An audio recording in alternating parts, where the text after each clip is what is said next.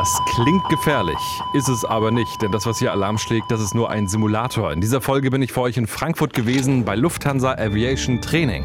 Cleared for takeoff. Luftraum, der Podcast von Aero Telegraph mit Christopher Scheffelmeier und mit Kapitän Klaus, den ihr bei Instagram unter dem Namen Quax747 findet. Klaus ist Kapitän bei Lufthansa in der A320-Flotte und er ist Ausbildungspilot, der regelmäßig seine Kolleginnen und Kollegen im Simulator checkt. Wir haben uns zuerst im Briefingraum ein bisschen unterhalten und ich wollte wissen, ob sich ein Simulator wirklich so anfühlt wie ein echter Flieger. Ja, auf jeden Fall. Also, wenn du reingehst, natürlich noch nicht, weil dann siehst du ja, dass es draußen halt doch anders aussieht. So, äh, dass der 380 nicht doppelstöckig ist, wenn man hier reingeht, sondern dass es eben äh, dann schon ein Simulator ist. Wenn man aber drin ist und es sich bewegt, das werden wir uns ja gleich mal äh, anschauen, dann äh, stellt man nach relativ kurzer Zeit fest, dass es sich genauso anfühlt und auch genauso aussieht wie im richtigen Flugzeug. Bevor wir reingehen, mal so ein paar allgemeine Infos zu dem Simulatortraining. Wie oft muss ein Pilot gecheckt werden im Simulator? Ja, ähm, Check und Training. Also das ist ja, wir machen ja beides oder versuchen immer mehr Training zu machen. Das Checken so quasi nebenbei so ein bisschen äh, zu schauen, ob wirklich alles läuft. Und äh, Piloten gehen vier Tage im Jahr in den Simulator. Mittlerweile ist es so, dass sie zweimal zwei Tage in den Simulator gehen. Sogenannte Module machen sie dort und diesen zweitägigen Modulen ist der erste Tag mehr oder weniger so ein bisschen der Check und der zweite ist das Training. Aber es ist dabei, sich mehr und mehr zu vermischen, dieses Programm, sodass zweimal zwei Tage im Jahr jeder Pilot in den Simulator muss. Auch ich. Also ich bin häufiger da, da sitze ich aber dahinter, aber wenn ich vorne sitze, muss ich genau das gleiche Programm durchlaufen wie alle anderen Piloten. Ist man dann aufgeregt bei, bei so einer Trainings-Check-Situation? Ja, ist man auf jeden Fall. Also das ähm, ist so ein bisschen vergleichbar vielleicht wie ein Schauspieler. Der ist ja auch aufgeregt, auch wenn er dieses Theaterstück schon hundertmal gespielt hat. Äh, so ist man auch da aufgeregt. Also das ist aber auch gut so. Und man muss ja auch so ein bisschen, ähm, sag mal so, Anspannung haben, glaube ich, um wirklich gute Leistung zu bringen. Wie wird man Trainingspilot? Man sollte sich bewerben, sollte dazu Lust haben.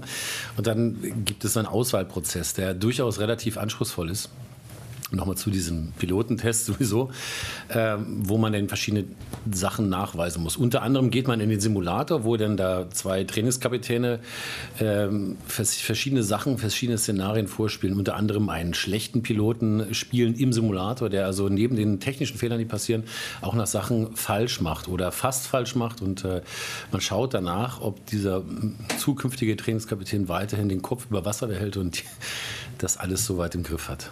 Reden wir mal kurz über das Center hier im Allgemeinen. Also ich bin ja zum ersten Mal hier und es ist wirklich beeindruckend. Also überall Simulatoren und auch Cockpit-Crews, die wirklich aus der ganzen Welt hier sind. Hier werden nicht nur Lufthansa-Piloten und Pilotinnen geschult, oder? Ganz genau. Also dieses Simulatorgebäude ist, ich glaube, eines der größten Europas oder der Welt, kann man definitiv sagen. Es gibt ja eben auch nicht nur A320-Simulatoren, sondern eben auch A380, 747, 340. Im Prinzip alles, was so an Verkehrsflugzeugen gibt. Dementsprechend kommen auch die Piloten aus der ganzen Welt. Und äh, diese Simulatoren laufen auch in der Regel 24 Stunden. Also es gibt auch Schichten, die eben bis Mitternacht oder auch in der Nacht verkauft werden, weil es vielleicht aber auch Crews gibt, die aus Ländern kommen, wo das durch die Zeitverschiebung eventuell sogar ganz passend ist. Und wir gehen heute in einen A321 Simulator. Ich dachte mal A319, A320, A321 ist dasselbe. Warum gibt es da unterschiedliche Simulatoren? Ähm, in dem Fall hat der A321 bei der Lufthansa andere Triebwerke und deswegen wird das da genauso simuliert. Das kann ich dir näher zeigen. Die Triebwerksinstrumente sind da auch ein bisschen anders und das kann man da ganz gut testen. Und äh, das Flugzeug selber verhält sich auch ein bisschen anders, weil es größer ist, länger ist und dementsprechend auch schwerer ist. Das kann man da sehr gut äh, damit simulieren. Das heißt, die Simulation ist wirklich so perfekt, dass sich ein A319-Simulator anders anfühlt als ein A321-Simulator. Definitiv, auf jeden Fall. Wie im richtigen Flugzeug auch. Also genauso fühlt es sich auch an. Ja. Meinst du, es gibt äh, strengere Trainer äh, und, und weniger strengere Trainer oder darf es da keine Unterschiede geben? Du hast mich ja noch nicht erlebt. Also ich weiß ja nicht, ob du mich jetzt als streng bezeichnen würdest. Ähm, es gibt ja immer strengere oder weniger, weil es ja alles Menschen sind. Und da Menschen sind, können wir ja nie gleich sein. Aber wir versuchen äh, auch durch regelmäßige Meetings immer so ein gewisses Benchmark festzustellen festzulegen, was wir den äh, Kollegen abverlangen sollen, wie wir das machen sollen und auch wie wir Sachen vermitteln sollen. Das soll immer im Vordergrund stehen. Also das Prüfung, die Prüfung selber, diese Prüfungssituation soll so, möglich, so, so weit wie möglich ähm, abgefedert werden.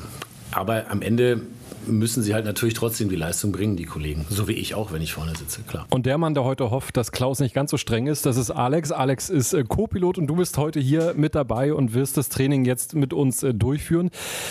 Bist du auch aufgeregt vor so einer Session? Ja, eindeutig, äh, auf jeden Fall. Ich glaube, das ist so eine, eine, gute Analogie, die der Klaus verwendet hat. So ein positives, po, ein kleines positives Anspannen, klar, das ist normal. Meistens leckt sich das dann so nach der ersten halben Stunde bis Stunde und dann fühlt man sich eigentlich fast schon ganz normal. Aber ich glaube, das ist auch wichtig, dass man so leicht positiv angespannt in so eine Session geht, ja. Und wenn wir dann diesen Moment nachher wahrscheinlich auch erleben werden, wo dann irgendwas Unvorhergesehenes passiert, vergisst du dann, dass du in einem Simulator bist? Natürlich ist kein echtes Flugzeug, das ist schon klar. Also einen gewissen Unterschied wird es da schon geben, aber inwiefern kann man das ausblenden und wie sehr bist du dann in dieser Situation drin? Mir geht es schon so. Ich äh, werde so die ersten fünf bis zehn Minuten denken, ah, da sitzt ja jemand auch noch hinter mir, was vielleicht ungewöhnlich ist, aber ich werde das sehr schnell ausblenden können und spätestens, wenn wir dann in die Vollen gehen, ähm, habe ich vollständig ausgeblendet, dass da gar kein ganzes Flugzeug hinter mir ist ähm, oder, oder wer da hinter mir sitzt, sondern bin da sehr fokussiert und sehr konzentriert. Also man, man, man vergisst es sehr, sehr schnell dass man eigentlich in Anführungszeichen nur im Simulator sitzt und ist da sehr schnell in, in realen Szenarien drin. Ja. Dann hören wir uns gleich wieder im Simulator. Klaus, eine äh, Frage noch. Du bist ja, wenn du äh, als Trainer dann hinter den beiden Piloten vorne sitzt, bist du ja auch so ein bisschen Schauspieler, weil du bist dann nicht nur der Trainer, du wirst manchmal äh, sozusagen dann zu hören sein als Towerlotse, als Fluglotse und du kannst sogar noch eine Position mehr spielen, habe ich gehört. Ja, genau. Also man spielt die Towerlotsen, man spielt die Fluglotsen, vielleicht sogar auch andere Flugzeuge. Dann versucht den Funk von anderen Flugzeugen nachzuahmen, um die Piloten vielleicht auch abzulenken. Oder man spielt eben auch die äh, Flugbegleiter. In dem Moment, wo man zum Beispiel äh, ein Szenario von hinten noch eskaliert, also wenn man jetzt beispielsweise ein ähm, Feuer oder ein Rauch im Frachtraum hätte, könnte man noch den Flugbegleiter spielen, der anruft und sagt, ja, hier hinten ist der Fußboden warm und äh, es kommt Rauch irgendwie an den Seiten raus, um das Ganze sozusagen noch zu verstärken, wenn das so das Programm so das äh, vorsieht. Ich weiß, du bist ein sehr bescheidener Typ. Ich frage dich trotzdem, bist du als Trainer oder weil du ein Trainer bist, ein besserer Pilot als andere? Nee, also ganz sicher nicht. Ne? Das sehe ich ja auch immer, wenn ich selber vorne sitze. Das, das, hat ja immer sehr viel mit Demo zu tun, was Alex auch gerade schon sagte. Wenn du selber vorne sitzt, merkst du auch immer wieder, wo du auch Sachen vielleicht äh, nicht, hätte, nicht optimal machst oder hättest besser machen können. Und immer auch nach 25 Jahren noch dazulernst. Deswegen bin ich nicht besser, sondern ich habe eine zusätzliche Aufgabe und das bedeutet, dass ich in erster Linie Trainer bin und hin und wieder auch mal eine Prüfung abnehme. Und all das, was wir eben besprochen haben und auch das, was ihr gleich hören werdet, das könnt ihr auch erleben. Der Podcast wird auch diesmal präsentiert von ProFlight und mit ProFlight könnt ihr auch in den echten Full-Flight-Simulatoren von Lufthansa Aviation Training sitzen, unter anderem in Frankfurt. Ihr habt die Wahl zwischen allen Mustern vom A320 über den A330 bis hin zu 747, ganz wie ihr wollt. Und ihr werdet bei eurem Besuch begleitet und angeleitet von echten Piloten und das gibt es so wirklich nur bei ProFlight. Ich kann euch das wirklich wirklich nur empfehlen. Allein schon dieses Gefühl, wenn man in dieser Welt der Aviation unterwegs ist, ein unvergessliches Erlebnis. Jetzt buchen und abheben und dabei ganz viel Spaß haben unter proflight.com. Der Link wie immer in den Show Notes. Dann sind wir durch die Hallen in Frankfurt spaziert und haben Platz genommen im Simulator. Meine Aufgabe, ich sollte Alex unterstützen, so gut es geht und das hat Klaus vorbereitet für das Training. Im Normalfall äh, würde ich es ja nicht so verraten, würde nur im Groben, dass er ja so ein bisschen auch äh, so ein Startle and Surprise Surprise, also ein bisschen Überraschungseffekt hat. Aber äh, für diese Sache, äh, da das ja hier um eine Demonstration und des Trainings geht, haben wir einen äh, Triebwerksausfall vorbereitet mit einem äh, Feuer, das gleichzeitig auftritt. Und äh, das wäre das Erste, was wir jetzt machen. Wir machen gleich einen Start hier in Frankfurt und dann wird das im Prinzip mit dem Abheben wird das Triebwerk ausfallen. Das schauen wir uns mal an.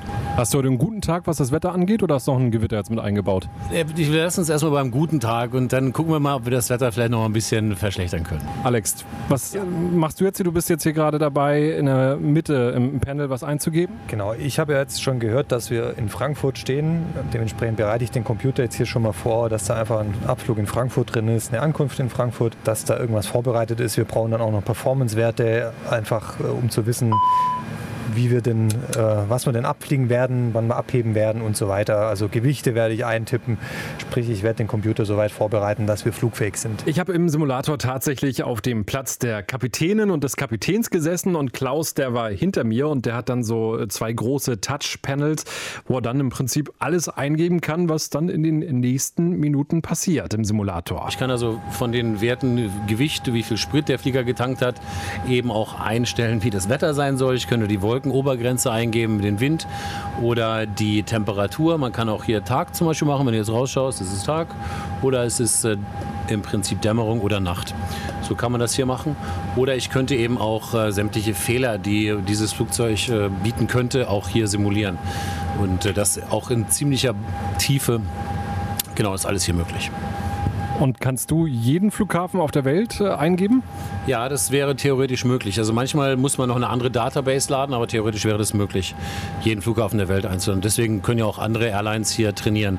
Für das Pilotentraining selber es, macht es mehr Sinn, Flughäfen, die man auch im Schreckennetz hat, äh, zu nehmen. Ja. Wenn man aus dem Fenster guckt, da hinten steht auch eine A380 von Lufthansa. Ja, genau. Also das ist durchaus sehr, sehr, sehr realistisch. Und wie du auch schon siehst, wenn man so rausschaut, sieht es tatsächlich so aus, wie es in der Wirklichkeit auch auf der Startbahn hier in Frankfurt aussehen könnte. Ja, ist wirklich ein schöner, schöner Ausblick. Es fühlt sich wirklich echt an. Der Tower, der blinkt da hinten. Ja, genau. Und du siehst so ein bisschen, die Sonne ist gerade untergegangen, der Himmel ist noch so leicht blau und äh, leicht rot gefärbt und äh, es sieht wirklich sehr echt aus, so wie ich finde. Und du wirst auch gleich merken, der äh, Takeoff wird sich auch so anfühlen. Der Windsack hängt noch, das heißt, du hast wirklich einen guten Tag heute. Bisher ja. Ich könnte es auch ändern, dann würdest du sehen, dass der Windsack nicht mehr hängt. Und dieses Gefühl, dass, dass wir uns gleich fühlen wie in einem echten Flugzeug, das liegt daran, dass er in dem Moment, wenn er startet, geht er wirklich voll nach hinten. Also man, man würde theoretisch fast liegen äh, im Simulator. Genau, wenn du es von außen sehen würdest, so würde sich das so, äh, so darstellen. Der Simulator kann natürlich nicht alle G-Kräfte simulieren, weil er ja mit dem Boden verbunden ist.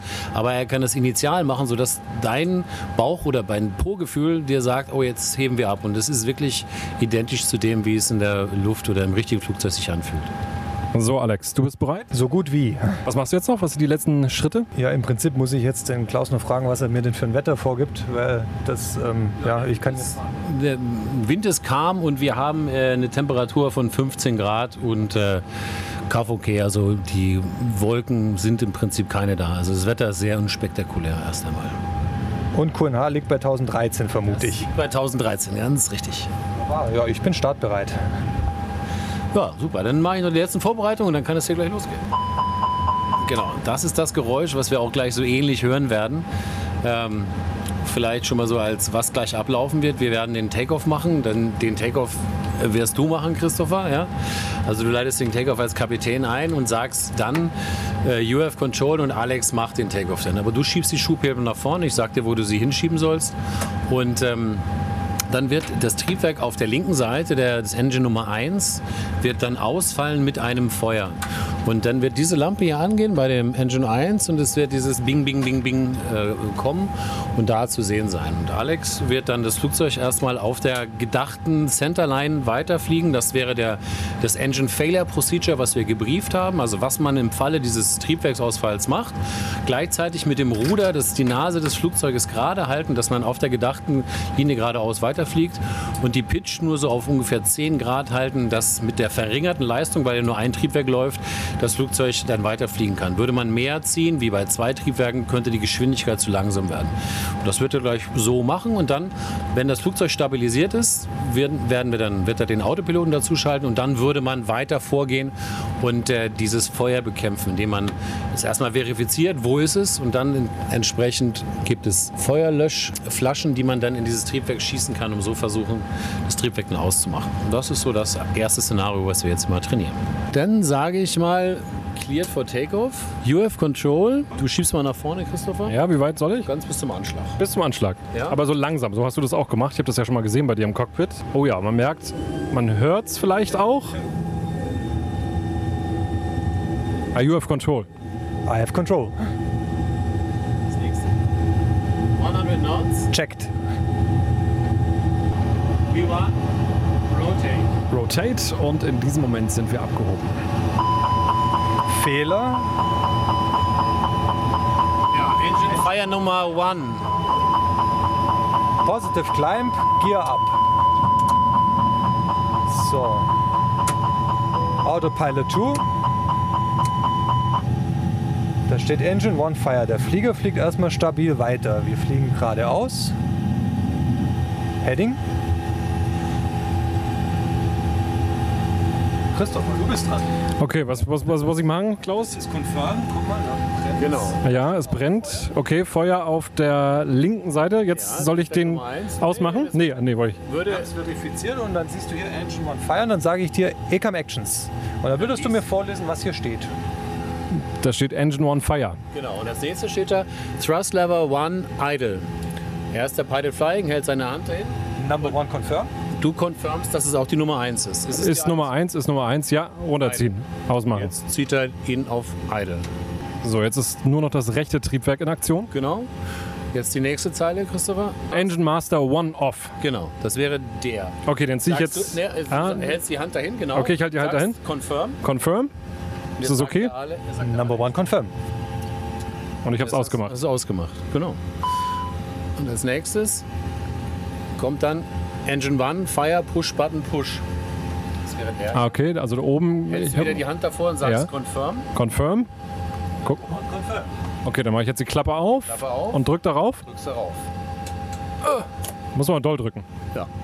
Jetzt sind die beiden Feuerlöschbotteln sozusagen gearmt, dass man sie gleich abschießen könnte. Es sind äh, das Flugzeug, das Triebwerk ist sozusagen hydraulikmäßig, elektrisch und pneumatisch vom Rest des Flugzeuges getrennt. Und jetzt schaut man eben, ist das Feuer weiterhin da? Was meinst du? Äh, ich gucke wieder vorne, da steht Engine One Fire. Steht da immer noch. Hier ist eine rot, ein rotes Licht und das ist auch rot. Okay, also ist viel rot. Feuer. Ja. ja. Also würde man, steht dann hier als nächstes, Agent One Discharge. Discharge, okay. Da drückst du Also dann auf. abfeuern hier, die, Ja. den Feuerlöscher. Hat das schon gereicht? da Discharge stehen und die Zeile da vorne verschwindet. Ja, okay. Was, also welchem Modus sind wir jetzt gerade? Jetzt haben wir eine Feuerlöschflasche abgeschossen in das Triebwerk und ähm, jetzt würde man ATC notifieren, also dem Tower nochmal Bescheid sagen. Und jetzt steht da nach 12 Sekunden, nach 10 Sekunden, das läuft jetzt runter, sollte Ja. man die zweite Flasche abschießen, die man für das Triebwerk hat. Das mache ich jetzt auch einfach Wenn oder muss ich mich die Zeit, sagst du, würdest du weiterlesen und sagst, okay, jetzt ist abgelaufen, Agent. Agent 2 Discharge? Okay, mache ich das mal. Ja, wieder gucken und warten, bis es auch kommt. Ah ja. Und dann guckst du mal, was passiert. Und vielleicht wäre das ja jetzt erfolgreich, dass das Triebwerk dann irgendwann gelöscht ist. Das heißt, die rote Lampe, wo Fire draufsteht, würde ausgehen. Die Im würde besten Fall. ausgehen. Genau. Alex, tut mir leid, dass ich für dich jetzt keine großartige Unterstützung bin. Das ist alles in Ordnung. Wir machen das hier zusammen. Wir sind ja ein Team und wir, du machst es sehr, sehr gut. Das heißt, du fliegst jetzt erstmal weiter, ich kümmere mich um das Feuer und du hast so den Rest äh, im Blick.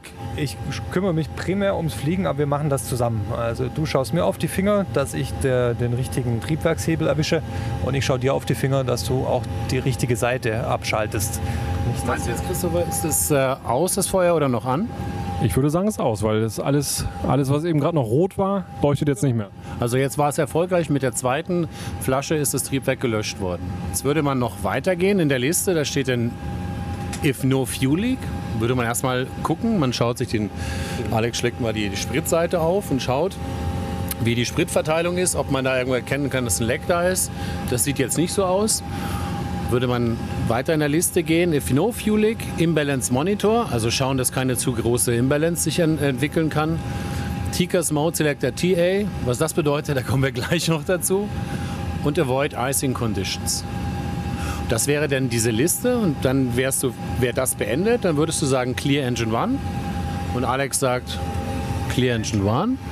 Dann löscht man sie und dann sind die Checklisten dafür abgearbeitet. Und jetzt würde man hier die sogenannten Secondary Failures, da steht dann Land ASAP, das heißt Land as soon as possible, was Sinn macht, wenn ein Triebwerk ausgefallen ist. Und als nächstes wäre Airbleed. Da kann man erkennen, dass das linke Triebwerk keine Luft mehr zur Verfügung stellt. Logischerweise ist er abgestellt. Das heißt, das rechte Triebwerk versorgt jetzt das ganze Flugzeug mit Druckluft.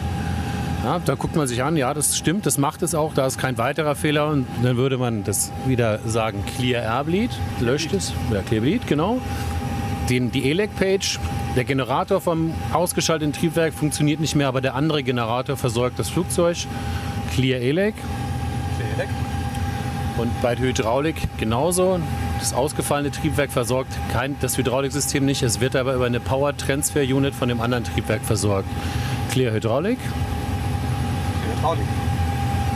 Dann käme der Status, das heißt der Status des Flugzeuges. Und da würde man jetzt erstmal eine Zäsur machen und sagen, okay, Stop ECAM können wir uns irgendwie verbessern.